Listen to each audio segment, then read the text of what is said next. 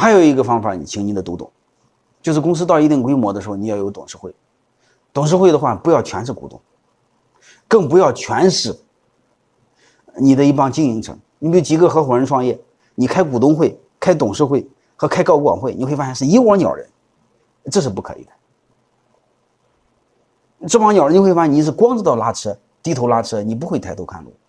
所以你董事会结构中最好有外人，最好有超过一半以上的外人。这帮人帮你看路，你们低头拉车。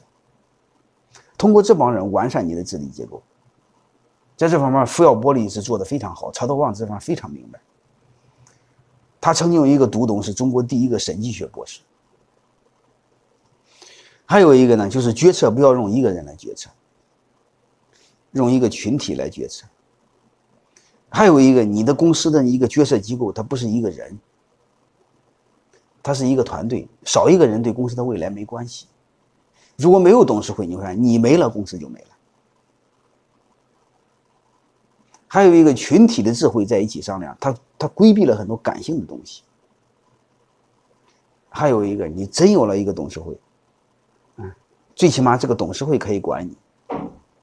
你会发现，中国你会发现，几乎所有的员工，所有的人都可以有，都可以被管理，就老板没人管理。有一个董事会，你会发现，你可以受一些制约。有时候你给和别人处还好处，你说这个事我说了不算，这个董事会说了算，其实是你说了算，你可以做一个缓冲，很多事都好办。啊，你这样的话，你就不会被所谓的江湖义气、这个所谓的亲情绑架，你会活得很坦然，也让你对人生有敬畏感，对商业有敬畏感，你不能乱搞，不能乱来，好吧？这个第一，完善了你的治理结构；第二，让你公司。规范，第三让你公司安全，第四对你成长有好处。最后一个呢，加入十董会。这些年十董会在江湖上是很火的，你可以理解为，嗯，比董你的董事会稍微松散点稍微更自由，稍微更个性化的一个叫你的外脑，啊，董事会相当于你公司的决策机构，十董会你可以理解为你个人的决策机构啊，你也可以理解为你个人的成长平台，因为老板很孤独，老板和任何人聊没法聊。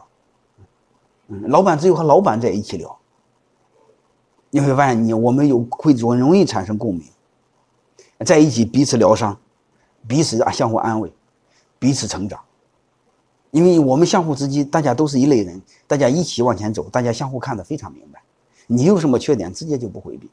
而且这个封闭的圈子大家都很坦白，啊一点也不遮掩，会让你很舒服，所以在泰山管理学院我专门有两组市董会。有一种师董会现在是第六个年头，咱们最长的跟着我已经学了六年了，而且反响越来越好。现在很多人排队，我本来想做一组，就是带十八个人，超过了多了就不要。但后来排队的太多，没有办法，嗯，然后他又不，他们第他们又不愿意退出，啊，就第二年还交钱，没办法，我又成立了第二组师董会，就是让很多老板在一起成长，啊，当然我会辅导他们一部分。啊我认为这也是很好的一种模式。不管怎么着吧，企业 成长的路上，背后也是老板成长的路上。老板 要比企业成长的快一些，嗯，不然你会成为企业成长的天花板，你会阻碍企业的成长。所以，老板千万不要一个人走，最好和一群人走，最好和一群比你优秀的人一起走。这样的话，不但让你走得远。